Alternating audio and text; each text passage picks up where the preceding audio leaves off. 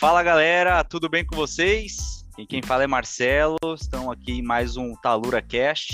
Estamos hoje aqui com um convidado super especial, nosso colega aí, que é um prazer conhecê-lo, um cara convidado assim ilustre mesmo para nós, que é o Paulo Martins, da Cochupé, da cooperativa de Guaxupé, exportadora de café, muito bacana, vai compartilhar bastante com a gente hoje aí sobre o conhecimento dele, vai se apresentar também, a gente poder conhecer mais sobre ele, e também está aqui com a gente sempre o nosso outro fundador aqui da Talura, o Arthur também. Fala galera, tudo bem com vocês? E Estamos super animados aí para falar com o Paulo aí, um cara super especialista com vários anos de experiência no segmento de café, né? Que acho que a galera é imprescindível para toda café da manhã aí, da tarde aí, esse cafezinho nosso. Então, Paulo, super obrigado aí por ter topado esse convite nosso e, por favor, é, fica à vontade aí para falar de você aí. Então, é, super obrigado aí. Boa noite a todos, Marcelo, Arthur. Primeiramente, gostaria de agradecer esse convite. Fiquei muito feliz em estar podendo participar de mais um Talura Cast. Estou né? muito empolgado, eu acho que o tema é, é muito especial. Né? Afinal de contas, o, o, o café ele, ele move aí o, o, Brasil, principalmente o nosso interior. E eu estou aqui para compartilhar com vocês, viu? É, o Paulo é especialista, mas uma das primeiras coisas que eu aprendi em café foi o seguinte, foi que em café a gente tá sempre aprendendo. Então, se vier alguém para você bater a mão no peito e falar que é dono da verdade, né, ele está sendo um tremendo mentiroso, viu? Porque cada ano é uma coisa nova, cada ano é uma coisa diferente, né? É, é, e, e, o café tem esse desafio, né? Que é o que eu acho que, que faz do, né, do, do negócio o café um negócio bem ímpar. Com certeza. E faz parte da nossa história aí do Brasil, é um negócio super que tá na rotina de todo mundo. Então também não fica, apesar da gente juntar o tema do café e o comércio exterior, ele não fica tão distante, né? Não é um tema tão longe para a gente falar do dia a dia das pessoas que vão escutar esse, esse, essa ideia que a gente vai trocar aqui hoje. E, e, vamos começar então o papo. A gente gosta sempre de começar conhecendo mais sobre você, né? Sobre quem é o Paulo, e aí depois a gente fala um pouquinho sobre a Cochupé, o, como é que funciona o mercado, conta o seu dia a dia. Então fala pra gente primeiro de onde você veio, né? Enfim, formação, etc. Conta, se apresenta aí pra gente. Hum. Ah, então vamos lá, né? O, o Paulo Martins, né? É, ele veio do interior do sul de Minas, cidade de Boa Esperança né, conhecida é, pelos festivais da canção, pela Serra da Boa Esperança, que inclusive foi inspiração pela Martini Bab, poeta, né, terra do, do Nelson Freire, pianista, que veio falecer um, um pouco tempo atrás, considerado um dos maiores pianistas do mundo, né, do Renato Freire, também um grande chefe de cozinha, é, e, e também terra do café. Né, Boa Esperança, é, eu cresci é, indo a fazendas, né, de amigos, de tios, né, de parentes, é, e brincando nesse meio rural. Né. A princípio, na verdade, eu nem gostava muito de mexer com café, não. Meu negócio era mais era cavalo, essas coisas, né? E nunca imaginei na vida um dia poder trabalhar com café. E mas eu vim de uma família que era assim, a gente almoçava pensando no café da tarde e jantava pensando no café da manhã, entendeu? é.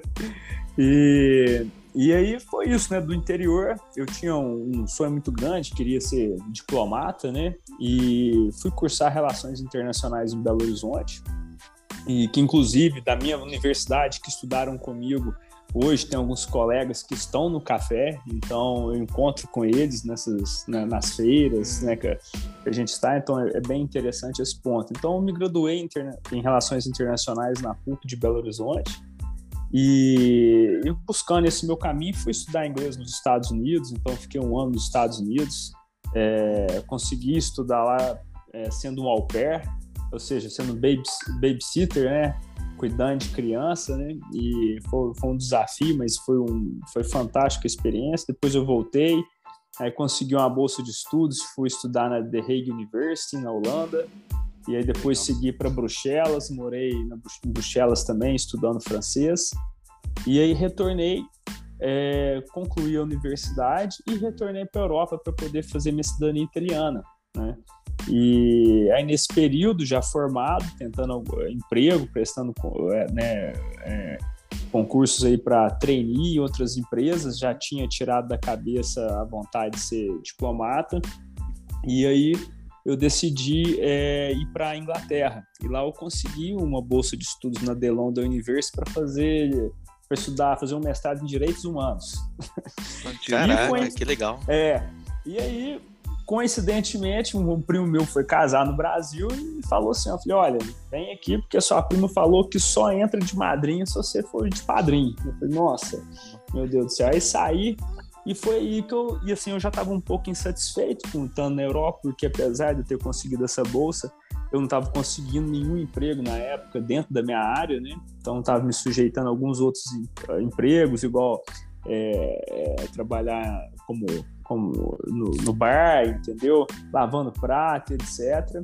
E aí quando eu vim, eu conheci um cara do café, descendente de alemão, peruano, casado com a minha prima, e ele começou a me falar sobre o que era o mundo de café e o negócio de café no churrasco, né?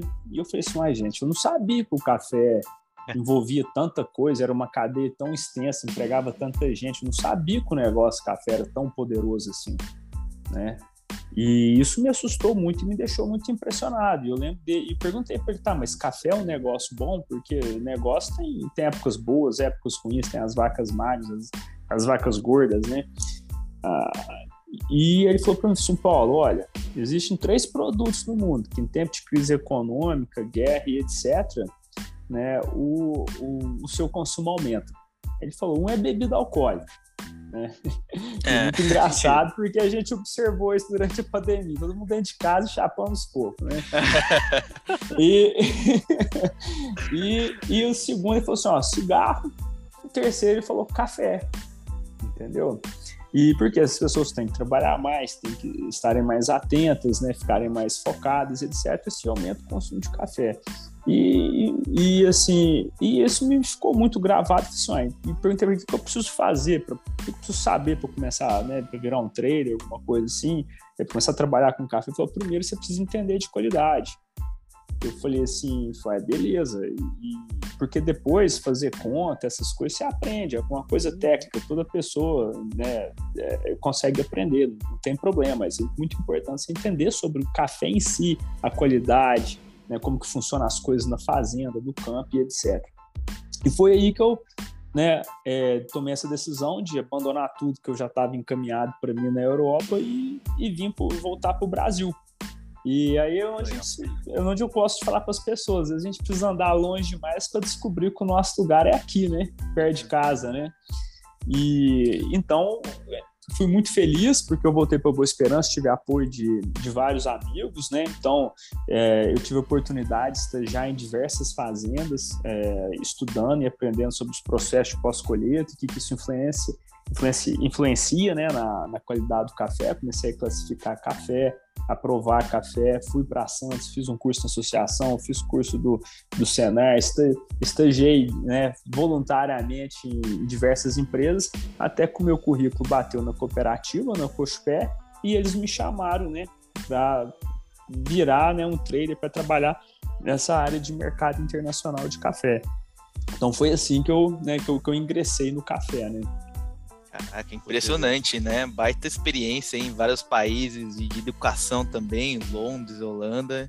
Acho que incrível, né? Sua, sua jornada, né, Paulo? E me, nos conta mais um pouquinho também sobre o dia a dia de um trader de café, né? E aí, se puder nos compartilhar aí que, como é, são, são suas atividades e sobre a cooperativa, seria ótimo.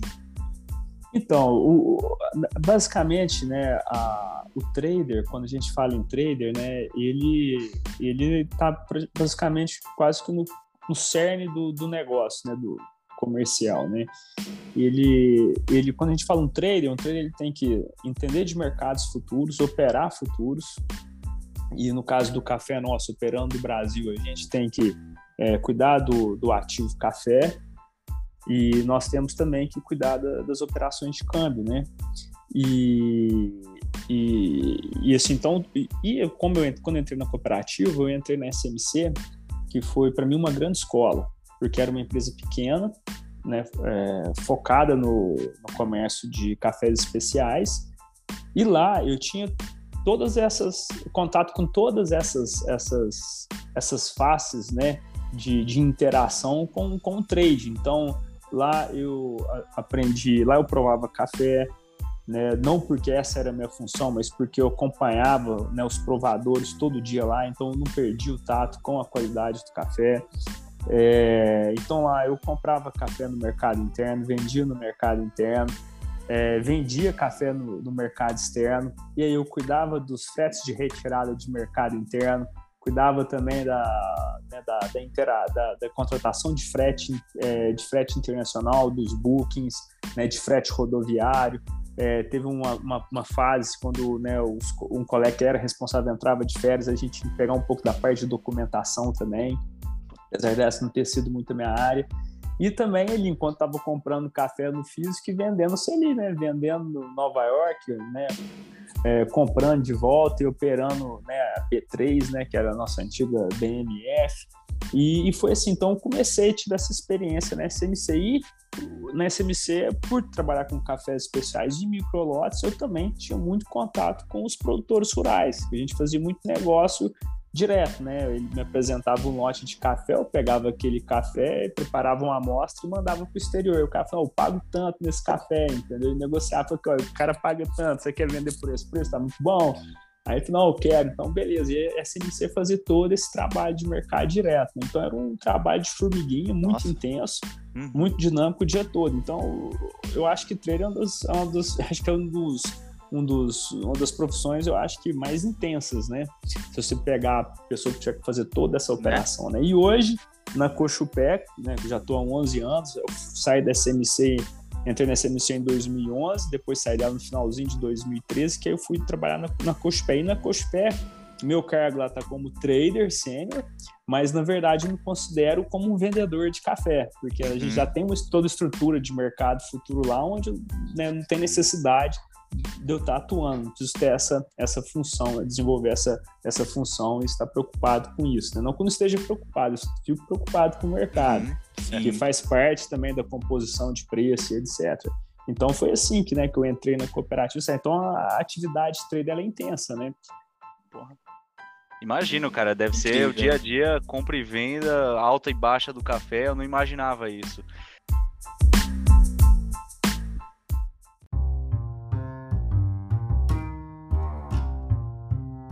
E eu tive a oportunidade de estar com, com o Paulo recentemente lá na cooperativa. E eu vi, né, todo, toda aquela estrutura, tudo aquilo acontecendo. E eu fiquei assim fascinado porque eu nunca tinha visitado. Uma, uma área que eu me, me interesso muito por esse segmento, eu gosto muito de café, enfim, eu tenho prazer em tomar café. E eu vi tudo acontecendo, o nível de qualidade das coisas, as verificações e, e me impressionou muito. Eu acho que o Paulo ele dominou todo, fez um tour assim fantástico. O cara conhece tudo do processo.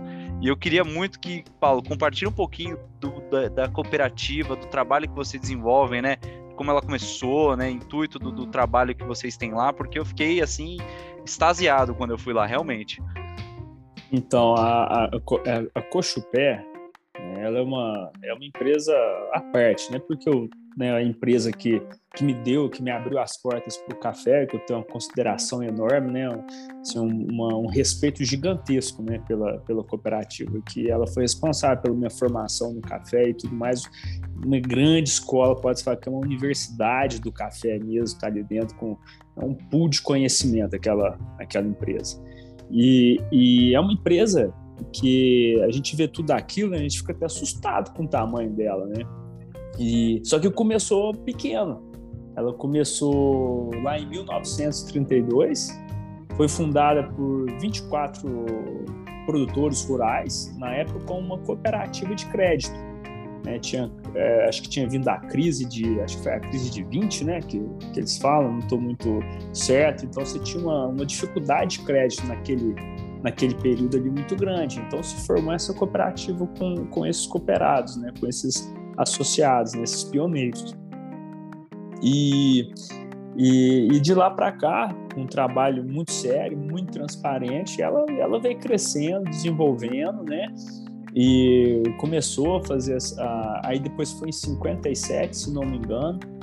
Ela, de cooperativa de crédito, passou a ser também uma cooperativa de café, né, que ela começou a receber café, depositar café e etc. E de lá para cá ela, ela veio é, se desenvolvendo né, de maneira impressionante. Né? Para quem. Na, e, e, completou né, esse ano, né, 90 anos, né? 2022. Ela completou 90 Nossa. anos de existência. Não é qualquer empresa que completa 90 anos né, de, de existência, celebrando com resultados positivos e distribuindo sobras né, para os cooperados. Né? Então, é, ela né, distribuiu é, ano passado né, mais de 120 milhões de reais né, aos, aos, aos, membros dela. Então, assim, se eu não me engano, foram 90 milhões em espécie, né? Esse, esse dinheiro dado assim na, na, na, mão. Então, é impressionante, né? E, e a cooperativa, ela tem esse, esse, como você viu lá, tudo muito simples, né? Não tem nada fancy, né? É, assim, é, é, é bem, é bem simples, raiz. Bem raiz. É, e esse é o jeitão nosso, né? Somos simples, né? gostamos de ser práticos, eficientes. É, é uma empresa totalmente receptiva às pessoas, né? Todo mundo que vem querendo aprender, conhecer, ela está aberta. E hoje, para você ter uma ideia, né, ela está com são 17 mil cooperados, né? Então, de 24 foram para 17 mil cooperados. É, né, batendo recordes aí, né? Igual 2020 recebeu aí 8, mais de 8 milhões de sacos de café é um número extraordinário. Se você for pensar como país, eu acredito que se fosse considerar a Cochupé um país produtor de café, se eu não me engano, ela estaria em. Ela seria em terceiro colocado. Só para você ter uma ideia, ó, a, a produção de Arábica 2021-2022, é, segundo aqui o, o, esse aqui foi a qual foi aqui o, o source dela aqui foi a é, ah, eles pegaram a média, né, de Conab, de todo mundo e tal, e fizeram a média. E o deu aí Brasil 30 30.8 milhões, né, aproximadamente, né, a, essa produção de 21, 22. É, Colômbia foi de é, 13 milhões e 800 mil sacas, Etiópia 7 milhões e 620. Então você imagina, se a cooperativa recebeu 8 milhões de sacas de café, ela estava entre o terceiro e o, e o, né, e o quarto país, né? É, produtor de café do mundo, né? Então essa é, é, essa é, essa é a força dela. Nós estamos aí, né? Esse ano, apesar das dificuldades, conseguindo embarcar aí entre mercado interno e mercado externo em torno de 600 mil sacas de café por mês. Então é, é um, é um, volume assim, apesar dos desafios muito grandes, então a gente vê que é uma empresa logisticamente muito capaz e que eu acredito que se tivesse ocorrendo tudo bem, logisticamente falando, né? Eu acho que ela estaria tendo até melhores resultados de performance. Caraca, impressionante a operação é. de vocês, né?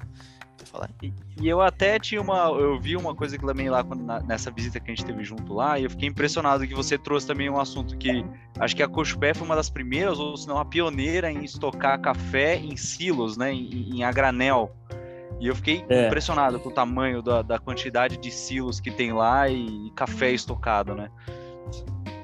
É, a, a, cooperativa, ela, ela, acho que foi um grande salto logístico dela, foi essa transformação, né? De sair da tradicional saca de juta de 60 quilos para trabalhar a granel. Então lá a gente recebe a granel ou em big bags, né? E, e aí lá a gente faz todo esse. O café anda no armazém, né? por correias, né? Não precisa mais ter aquele, aquela, aquele pessoal carregando as sacas, né? Que, que era um trabalho assim onde se gastavam muitas pessoas, né? E você tinha muitos problemas, né? Porque é, porque você imagina uma pessoa trabalhar o dia todo carregando saco de 60 quilos, não era um trabalho legal. E o que a cooperativa conseguiu fazer com isso foi dá mais qualidade no serviço, né? Então, quem trabalha na cooperativa passou a, a, ter, a ter um, um, um, trabalho mais, mais prazeroso, né? Que remunera melhor também, porque exige mais conhecimento técnico. Então, hoje você precisa de muitos, né? É, é, é técnicos em, em, gestão de, de sistema graneleiro, né? Porque o cara fica atrás do computador, ah, café X vai para silo Y, né? Café W vai pro, né, pro, pro, pro silo, sei lá, H, por aí vai, né? Então, e, e, e monitorando né, todos os processos né, de de preparo dentro dos armazéns, né? E então, assim, esse, esse, isso foi um salto muito bom, porque você conseguiu diminuir é, é, esse, esse, trabalho ruim, difícil, pesado, né? Um trabalho mais poderoso, mais, mais, mais prazeroso e que exige maior conhecimento técnico e possibilita maior remuneração, né? Então a gente deu um salto muito importante nisso daí. Eu acho que se hoje ainda fosse o modelo antigo, a gente não conseguiria performar como a gente performa. Não, foi fantástico, fantástico. E outra coisa também que eu fiquei muito, e eu compartilho isso com todo mundo que eu falei sobre a minha visita, que eu fiquei impressionado, que é, é todo mundo com certeza já viu aquele, algum tipo de vídeo de uma máquina separando é, tomate verde do tomate vermelho em fração de milésimo de segundo. E eu vi lá na cooperativa uma máquina que faz isso com um grão de café em uma fração ainda menor de tempo e ela separa o grão perfeito. Assim, eu fiquei, eu via isso, eu falei, não é possível um negócio desse. O tamanho da tecnologia que é necessária para para fazer uma produção com a qualidade que vocês têm também é, é, é assim, um negócio que é, é, lindo de ver, parece uma sinfonia. É, exatamente. O, outra grande preocupação da, da cooperativa, onde a gente não, não mede esforço para isso, é o investimento, né? Em tecnologia de ponta, principalmente no que diz respeito à nossa logística, a, a, né, ao, ao, laboratório de qualidade. Então, hoje, assim, a, a Cochupela, ela, se for dentro do, dos armazéns dela, da indústria dela, é o que tem de mais de moderno disponível no mercado de café hoje em dia, né? Você não, você não, é muito modernizado. E da mesma forma, se você for no nosso laboratório de qualidade, né, tudo ali é parametrizado, né, os equipamentos que utilizamos são, são tudo, tudo, tudo é, equipamentos é, é, é top de linhas mesmo e e também a, cooperativa, né, ela não fica só nessa parte de logística, né? a gente está falando muito assim da parte de mercado externo, mas tem todo um trabalho, um corpo técnico também que toma conta dos produtores, né? E então a cooperativa também tem todo um sistema de atendimento aos produtores rurais que também é, é, é de invejar, porque a gente possibilita esses produtores, né, é, estar presente participando do mercado todos os dias, né? Então o mercado está aberto, a cooperativa vai estar tá lá funcionando. Então é, é assim, o produtor de café que que, que, trabalha com a cooperativa, né, ele vai depositando os lotes de café dele lá na cooperativa, e à medida que vai classificando é, esses lotes, dando a qualidade do café, diariamente, cada lote daquele café com a sua qualidade, ele tem um preço determinado relacionado à flutuação de mercado. Então é a mesma coisa você ter uma conta bancária, aí você chega lá, acessa a conta lá, ele vê, né, o, o, os lotes de café que ele tem, quanto tá valendo cada lote de café dele ali naquele momento de mercado ali. Ele tem, né, o, as campanhas que ele fez parte com a cooperativa, etc. Ele sabe ali o que, que ele pode vender e o que não pode. Então ele fala assim: ah, esse final de semana eu vou dar uma volta com a minha família em São Paulo, né? Aí vai lá, vende uma, aqui, ó, vende aqui um saquinho de café aqui, vai lá e enche o bolso de dinheiro e bora lá dar uma passeada em São Paulo, né? É, então, assim, a cooperativa ela funciona praticamente quase que um banco. Então, o maior objetivo nosso é dar liquidez diária para esse produtor, além, lógico, né, de assistência técnica e, for, e munir ele né, de, de, de instrumentos né, financeiros, né, para ele poder tocar o negócio dele, ser, o negócio dele ser um, um negócio rentável e munir ele de, de conhecimento técnico para continuar produzindo bem né, e com maior qualidade. E é tanto que a Cochupé hoje a gente separa né, o, o, café nosso por qualidade. Então, se a gente for falar na linguagem né, da, dos padrões de exportação, você ter uma ideia, ano de 2021, 82% de todo o café que nós recebemos, ele foi classificado como fine cups, né, que seria né, os cafés é, superiores, né, de qualidade, né, e, e somente 18% dele, né, falando esses números arredondando, que foram cafés médios e baixos, né, e isso é uma marca fantástica, né, é uma conquista, né, do, né, do nosso produtor, né, juntamente com a cooperativa. Caraca, impressionante aí. Então a cooperativa oferece toda a tecnologia, gestão aí, acho que é um baita impacto também para toda a comunidade aí. São mais de 18 mil cooperados que você falou, né, Paulo? 17 mil cooperados. 17 mil. Ah, 17 mil, é. que legal. E, e, Arthur, você falou um negócio muito importante, você falou em comunidade, né?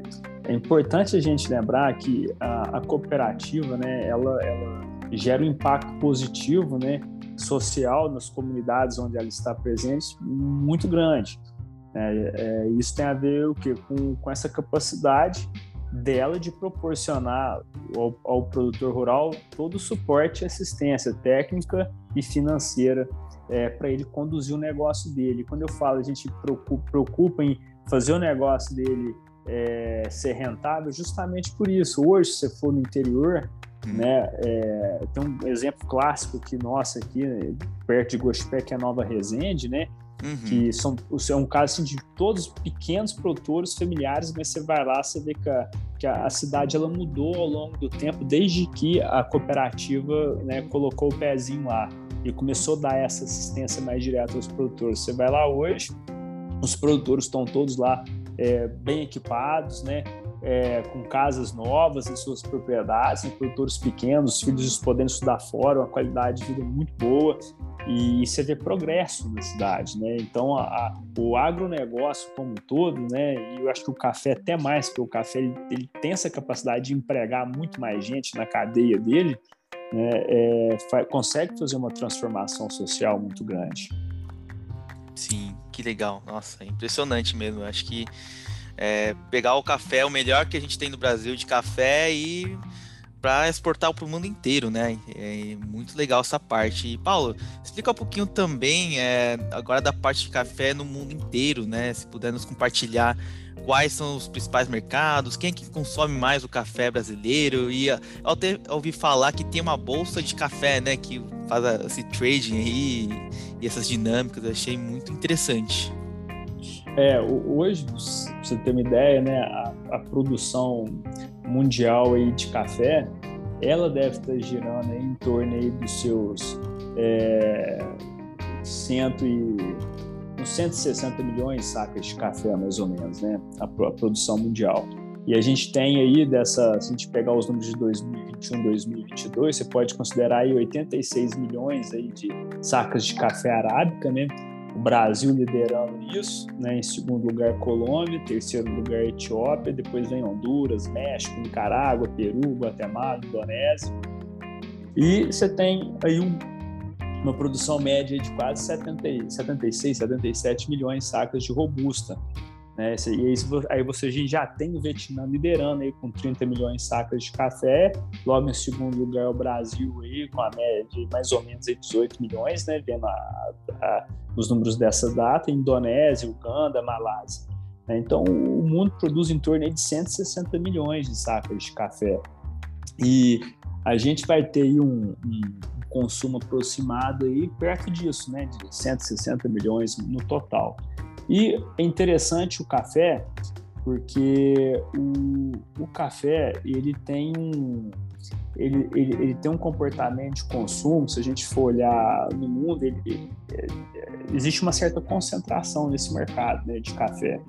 E se a gente vê que, é, basicamente, o café, o café arábica fino, né, você vai ver ele sendo consumido mais é, no hemisfério norte.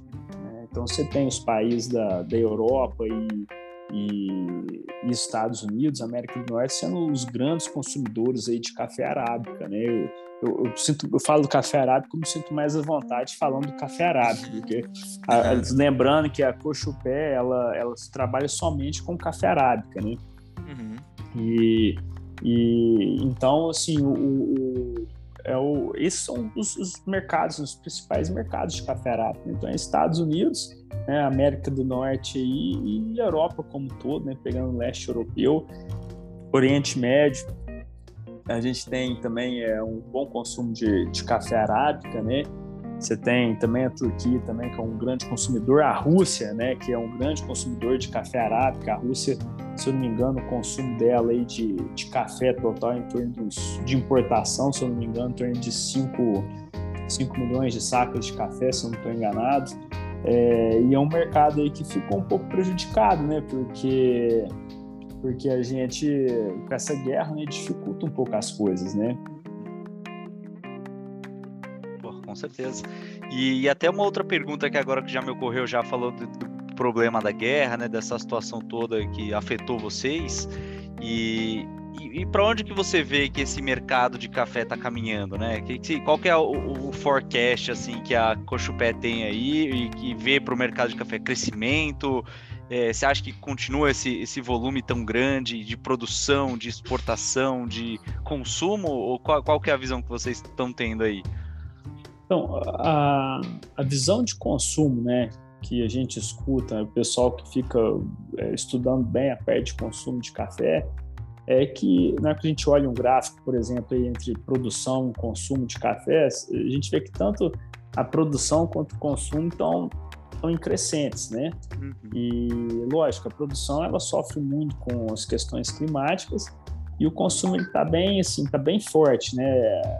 A gente vê assim no, no, no, alguns estudos, principalmente pegando a época da pandemia, né? No primeiro momento um certo choque no consumo, né? E aí depois esse consumo voltando de novo, né? É, crescendo novamente. Então, o, o, o, consumo de café no mundo ele é crescente. É, nós temos é, mercados ainda a serem abertos que com potencial, com potencial gigantesco que ainda não tomam café. Né? Um desses aí está claro para a gente que a China é um deles, né? E que pode vir a seguir o caminho de um Japão, né? pode vir seguir um caminho de uma Coreia do Sul. Uhum. É, a Coreia do Sul, até pouco tempo atrás, não, não, consumia tanto café. Assim, eu me lembro quando em 2011, logo quando eu entrei, eu tive a oportunidade de novembro de 2011 fazer minha primeira viagem para Seul. E lá tava, o pessoal estava começando a entender esse novo, né, para eles novo, né, estilo é, é, ocidental de consumir café em cafeterias, né, consumir um café mais especial. E aí eu acredito que por influência de jovens que vieram estudar no Ocidente, nas universidades europeias e, e americanas, é, trazer para voltar para o país com esse com esse costume, né? E poxa, eu quero tomar um café igual eu tomava lá, lá, lá nos Estados Unidos, né? Um café latte, um cappuccino, né? Um, um drip coffee, alguma coisa do tipo assim mais sofisticado. E aí a gente né, fui vendo esse movimento que aconteceu na, na, Coreia do Sul. Então, hoje a Coreia do Sul ela é um grande portador de café também. E era um país, né, por ser um país asiático também, é, também consumia chá. E, e, a gente vê, o Japão também era um grande consumidor de chá e se tornou um grande consumidor de café. Então a gente tem esses países que vão sofrer essa transformação, né? E a gente percebe que isso tem muito a ver assim, com, essa, com essa ocidentalização, no uhum. sentido de que esses jovens, esses, esses, esses, novos né, que vão estudar no Ocidente, aprendem com a gente a tomar café e voltam, né? Então, assim, tomou café uma legal. vez, acho que não para de e... tomar mais, né? Que legal. Eu acho que até um pegando é. gancho aí, Paulo, é, assim, minha família, minha mãe é coreana, né? E aí eu tive a oportunidade de ir para a Coreia do Sul em Seul em 2018, final de 2018, né? Que ainda Olha tem uma só. família que ficou lá. E eu fiquei impressionado com a quantidade de cafés que tinha lá. Então acho que toda a rua, quarteirão, tinha pelo menos um café aí. E parece que o negócio tá pegando mais forte aí na Coreia do Sul em, costume, questão de costume de café, assim. Então achei impressionante também que eles. Acho que antigamente tomava mais chá, né? E agora estão tomando café, cappuccino, né? Como você falou. Muito legal mesmo essas mudanças culturais aí acontecendo. É, o, o, o, café tem, tem isso, né? Ele. Você começa a tomar ele assim, e você acaba desenvolvendo, né? Você abre esse gosto, né? E, o, e, é gostoso, né? O café. Pô, ah, vamos tomar um café. Chega aqui no sul de Minas aqui, você entrou, foi visitar um, um companheiro, né? Fala na parte da tarde, né? Ah, vamos tomar um café, né? Que acho que esse passar das seis horas aí vai te chamar pra tomar uma pinga, né?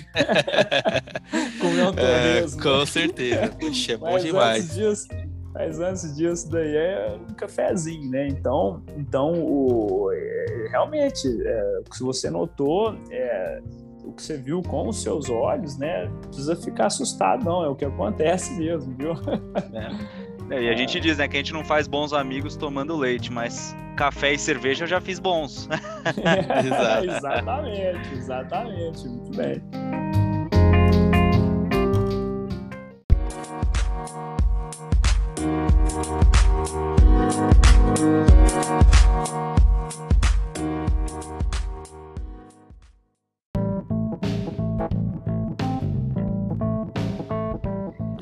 Acho que, pô, Paulo, você compartilhou um baita conhecimento, assim, e é um negócio que a gente até tava falando um pouquinho de, antes de começar, né? Que não tem nenhuma faculdade profissionalizante, né, voltada para isso, né? E, e, acho difícil, assim como diversas profissões, as pessoas acordarem e falar, nossa, quero acordar e ser um, um trader de café. Né, é uma coisa que não está muito no dia a dia das pessoas e não tem muita informação né, sobre como que é a rotina, o que, que faz, né? E eu acho que esse, esse detalhe que você trouxe, essas informações, pode ser que desperte alguém que está ouvindo aqui a vontade de, de, ter uma carreira e seguir esse mundo, né? E, e eu acho que é fantástico isso. E, e, assim, pelo menos eu acho que não tem, né? Nenhum tipo de faculdade. Não sei se em algum lugar do mundo tem alguma faculdade voltada para o mercado de café. Nossa, eu, eu não conheço. A única universidade que eu sei que tem Universidade do Café é uma universidade que eu acho que é um curso que a ILE faz, né? E, e aí eu, né, o, quem, quem é selecionado, se eu não me engano, vai lá para a Itália, né, e passa um ano lá na Universidade da ilha e tal. E, mas eu não sei com relação à parte de, de, né, de comercialização, trade, essas coisas, eu não, eu não sei como que é. Tem, tem dois conhecidos, né? Um tá no ramo do café, o outro, ele está no ramo do café também, só que ele saiu do, do comercialização de café em si, foi para máquinas relativas ao benefício, rebenefício do café, né, que passaram por lá e foi uma experiência muito boa. Mas a, né, eu acho que o conselho que eu posso dar para quem tá, né, quer começar realmente, acho que o, o pontapé inicial é entender de qualidade, conhecer de qualidade. Né? E depois a, a comercialização, né? o conhecimento técnico, você, você, vai, você, você pode estudar, pode fazer cursos derivativos, etc. Você vai, vai, vai aprendendo, desenvolvendo. E lógico, você tem que ter um, tem que ter um bom professor também, né? Dar sorte de, de trabalhar junto com alguém que conheça bem do, do assunto e possa transferir esses conhecimentos.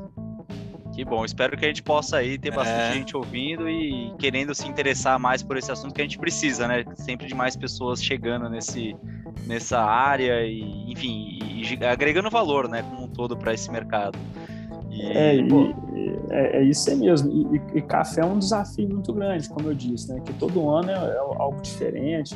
Por exemplo, hoje nós estamos trabalhando aí com a série de escassez de café no mercado é, nós estamos trabalhando com um mercado invertido, né? A gente vê é, valores presentes valendo mais que os valores futuros. Então, né, a empresa que antes trabalhava em cima do cash and carry não consegue fazer mais, né?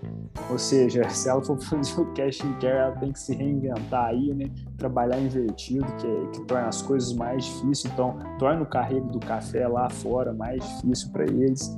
E, mas para quem está entrando no café, eu, eu, eu, gosto de contar uma história que aconteceu comigo, né? Quando eu fui morar nos Estados Unidos.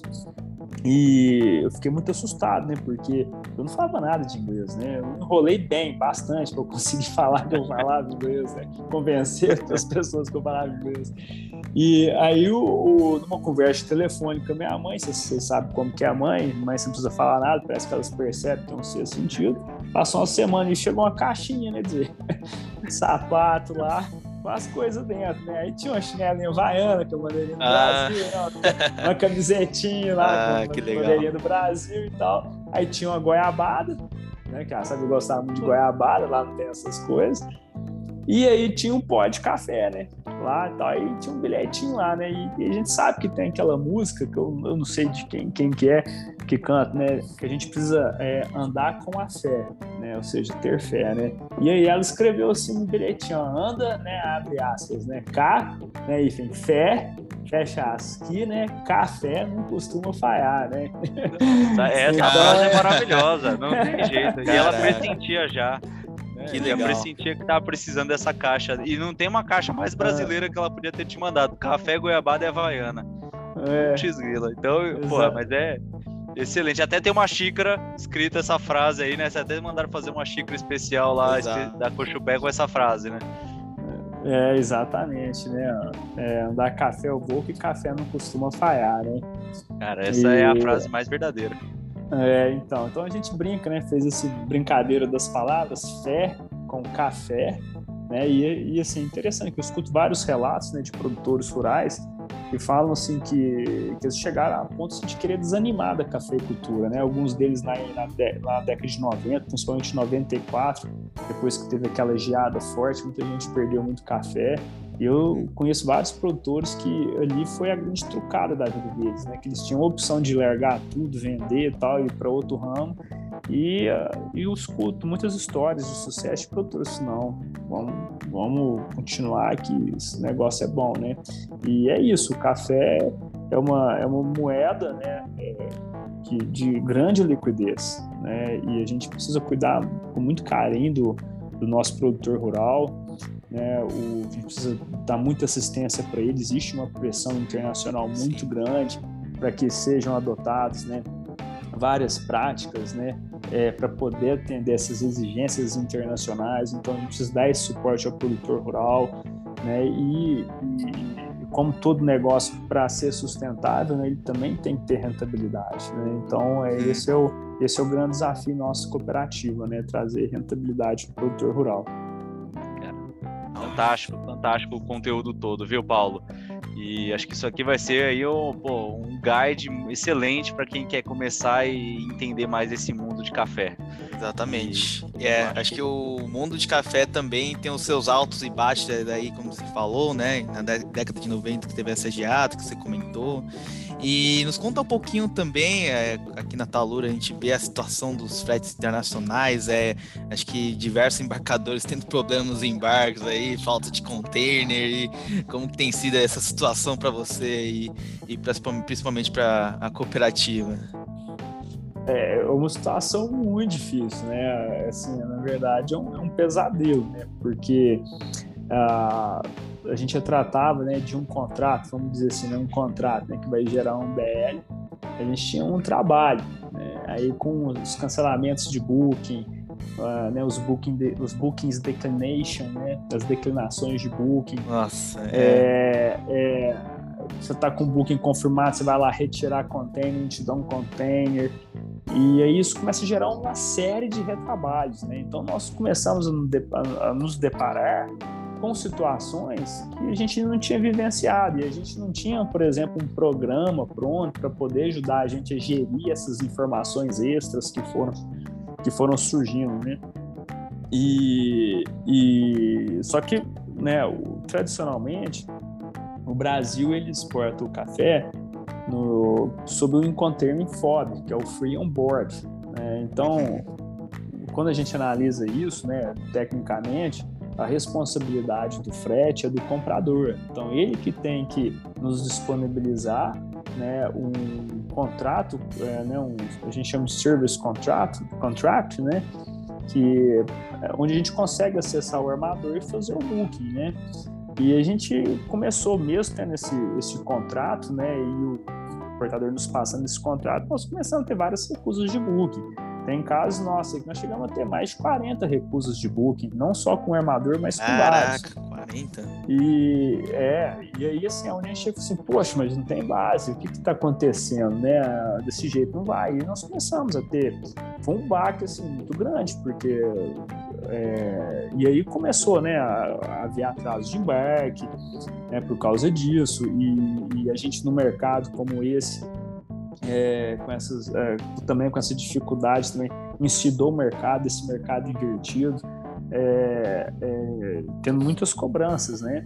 E isso gera despesas, né? O atraso, principalmente despesas financeiras é, e despesas, né? É, com armazenagem e, e, e, assim a gente vê também o caso também que a gente estufa o container lá, o container desce Aí quando vê ele, ele entra no terminal, mas o navio não embarca ele, né? Por algum motivo que seja, o navio tá cheio. Então, a gente tem vários casos, né, de container lá no, no, porto, né? E também tem os casos também que a gente desce com o container e do nada eles falam assim, ah, o gate fechou antes da hora, tipo, tá marcado para fechar às 18 horas e fecha às 14 horas o gate, né?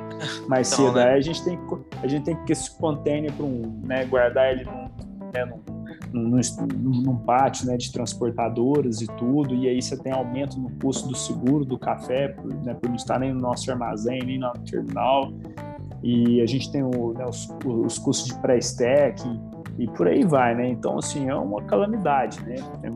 Ficou um cenário difícil de trabalhar, muito complexo e que está testando os nervos, né, de, do mercado como um todo, né? E, e, a, e a Talura apareceu justamente para solucionar esse problema, porque eu, eu, eu para atender alguns torradores, pequenos torradores, né? E, e que eu, eu, eu, gosto muito de, de. Eu sou muito pró-negócio, né? Eu, eu, gosto de ver aquele cara está começando, sabe? É, é, dar uma mão, estender a mão, tentar ajudar, porque você fomenta o negócio dele, o negócio dele se desenvolve né? E a gente cresce junto, né? E eu tenho alguns casos desses já de sucesso na cooperativa e continuo agindo assim. Eu penso que a gente tem que, né? É, a gente tem que promover os negócios, né? E essas pessoas eu faço, né? Cost and Fright, né? E às vezes até até CIF, né? E, e aí eu já tinha é, a gente tinha feito uma cotação com os armadores, a gente vai, né, faz a cotação e beleza, vamos embarcar assim, e quando vê, a cotação já não vale, ou, ou, a gente tem a cotação, mas o cara não dá o booking pra gente naquele preço, né, e aí foi, a gente não conseguia, o portador cobrando, falei, poxa, e aí quando vê, do nada apareceu a Talura, né, eu, eu não tenho, assim, lembrança, como foi que isso apareceu, eu só sei que tinha um bilhete lá, é, na minha mesa chegando assim, falei, ó, aqui ó, fulano aqui pediu para você olhar essa empresa aqui, Talura aqui, né? E os caras conseguem uns frete aí e tal, essas coisas. Foi assim. Aí eu não sei se isso veio de Santos mesmo, o Marcelo e Arthur lá do, da turma do Ronald, uhum. que falou. Não sei se veio do pessoal meu de PCP, da, da logística da cooperativa. Eu fui e entrei em contato e aí deu certo, né? E de todos os embarques que nós fizemos até agora, é, eu não tive nenhum problema em chegar lá no terminal para poder falar, oh, preciso de um container. Ah, eu, ah, não legal. tem um container aqui para você. Falei, ah, então, e foi, e foi, tudo certinho, né? Então, então é, a Talura, ela realmente resolveu o meu problema, né? E eu tenho indicado ela para todo mundo, né? É, que, eu, que eu conheço, né? E que, que tem essas dificuldades, eu compartilho. Inclusive, clientes lá fora que gostam de fazer o próprio, né, manter o sistema FOB e eles terem o controle do frete, por exemplo, a gente tem um caso da África do Sul, né, nossa amiga Eduardo, né?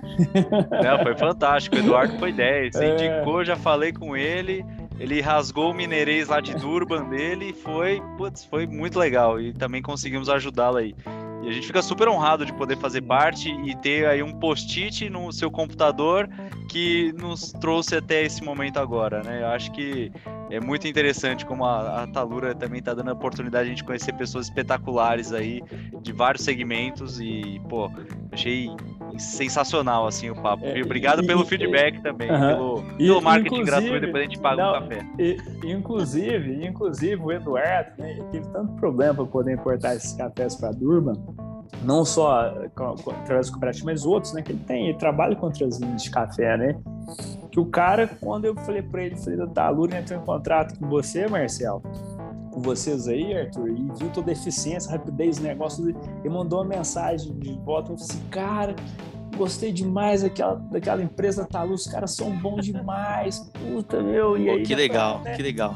Fazer aquela coisa, os caras me ajudaram bastante, então, é, é, e assim, a gente fica muito feliz, né, de poder, né, passar, né, uma, uma, uma indicação, né, e, e, a gente ter esse feedback, né? Porque uh, nós gostamos, né? Que as nossas indicações sejam, sejam boas, né? Que, que a ajuda que a gente né, presta para um, um, companheiro de negócio, né? Ela realmente seja, seja, seja boa, né? Então, vocês estão de parabéns aí. Até o momento vocês estão de parabéns, viu? Pô, exato. Vamos, daqui a pouco a gente tem que comprar um navio aí para não ter problema. Então exato. a gente já resolve o problema. Mas... Faz o navio do café aí, viu? é, com certeza. Demanda tem. Tem saca de café para embarcar, meu. Tem, tem e... sim, tem bastante. Cara, obrigado pelo feedback. Muito um prazerzaço a gente poder ouvir isso de vocês, vindo de vocês, uma cooperativa. A gente fazer parte, a gente se sente parte do negócio. A gente sabe Exato. que esse café que a gente está ajudando a transportar e achar um frete, ele vai chegar na, no, na xícara de alguém de outro lado, do outro lado do mundo. Então é muito interessante fazer parte dessa cadeia de alguma forma e impactar isso. E, mas agora, assim, mais para conhecer, assim, fechar com o creme de la creme Falar assim, é, você, já que você é. fez francês, com certeza é, um, é uma frase aí que o pessoal fala. É, a gente queria conhecer um pouquinho mais do Paulo para fechar e falar um pouquinho do. Cara, do que, que você gosta de fazer, hobbies, leitura, livros que você recomenda, que você queira compartilhar sobre você, que você acha legal aí também, coisa pessoal sua, se você quiser, claro. Então, eu, eu, uh, o Paulo, ele é, ele assim, ele é muito eclético nas coisas que ele gosta, sabe? Por exemplo, né, eu sempre fui muito apaixonado com artes marciais. Então, por exemplo, eu sou faixa preta de taekwondo. Olha né, só. Já participei de campeonatos e tal.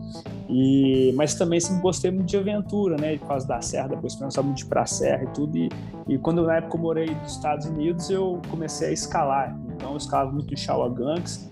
Inclusive, no Brasil, na época, tinha uma revista que chamava Headwall, que era um cara de. Petrópolis, e enquanto eu estava lá escalando nos Estados Unidos, as vezes que eu ia escalando lá, eu ia fazendo um report para revista todo mês para ele, então, nos lugares que eu trabalhava. Então, que legal! O Red Nossa. Wall aí, que o, que o Paulo escreveu, né? E, e também, né, sou, como eu disse para você, né, no interior, sempre me fazendo, então gosto muito de, de, de roças, né? Eu tenho como hobby também, eu gosto muito de andar a cavalo é uma coisa que me dá muito prazer. Então, meu pai ele tem uma, ele tem uma propriedade no Paraná e então estou sempre indo para lá, né? Aproveitando o quando acabar, gosto de fazer umas cavalgadas aqui no, no interior de Minas também. E, e, é isso, né? Então, assim, bem, bem assim, quando estou em Boa Esperança, que tem aquele lago lindo lá, né? Eu gosto de andar de stand-up paddle. Então, o Paulo é assim, o Paulo, né? ele, diz, navega Legal. bem em várias áreas. Uhum. E, e, e, é isso, né? O, o eu né, me considero, acho que eu, né, eu, muito resiliente com relação aos desafios todos aí que, que eu passei. Então, é, acho que a, a, dica é essa, né? Diz, é, é, a gente tem que, tem que realmente viver bem a vida, assim, aproveitar os momentos aí, porque a, a, vida, a vida é muito bela, né? A gente precisa aproveitar ela. Isso, exatamente. E, bom, acho que, cara, foi fantástico o papo. É, acho que você compartilhou demais de conteúdo com quem escutar esse, esse papo aqui. Eu tenho certeza que vai agregar muito valor em vários aspectos. E não sei se você quer compartilhar mais alguma última coisa para a gente já encaminhar aí para o encerramento. Tem alguma outra coisa que você queira compartilhar sobre sua experiência, alguma coisa que você acha relevante também que faltou? O... Olha, eu acho que a gente abordou praticamente bastante coisa relacionada ao tema do café, né? E, e assim, o que a gente tem que, tem que falar sobre o café é isso, né? Acho que, acho que os, os ensinamentos primeiro são muito importantes, né? Acho que para quem está começando aí, é, né, tem em mente que a gente tem que estar sempre estudando, aprendendo, conversando com, com os amigos, com os companheiros de café. Todos têm um conhecimento para passar e no final das contas o, o, o né, ninguém sabe tudo. É, prestar atenção às mudanças, né? Nada dura para sempre. E, e é isso, né? E, como diz, anda café que café não costuma falhar, né? Vai que dá certo. É um ótimo ano, é um ótimo negócio. É isso não é essa... dá, dá errado, não. É com essa frase que a gente tem que fechar o podcast. Café que é. eu vou, café não costuma falhar. Fechando. Porque é a frase que, que junta o Comex e o mundo do café, né? Que é, é só com fé mesmo que o negócio dá certo. Fechando com chave de ouro. Pô, então, isso, tá, gente, ó. Obrigado, ó, Paulo. Queria, agradecer a vocês, tá? Do fundo do coração pela oportunidade aí, muito bom. Um grande prazer aí é, conhecer o Arthur também, que eu não conheci, uhum. viu, Arthur? Então o convite está feito, você poder vir visitar a Com gente. Com certeza. Pé, Poxa. Tá? O, e leva o Arthur também no escritório de Santos, viu, Marcelo? Eu sei que você já foi lá, né? E foi muito boa a sua visita lá. E, então é isso. Mais uma vez, gostaria de agradecê-los. Tá? Marcelo, foi um prazerão conhecer você. Tá? É, você é um cara muito alto astral, para cima, né? É, sempre buscando solucionar os problemas e, e é isso aí. Tá? Um é abraço a todos. Muito obrigado, Paulo. Prazer foi todo nosso, viu? Prazer. Obrigado a todo mundo que participar aí, dá, um like aí, compartilha o nosso podcast e tenho certeza que vai agregar muito. Obrigado, Paulo, novamente. Vamos nessa. Obrigado, tá pessoal. Tá certo, então. Grande abraço.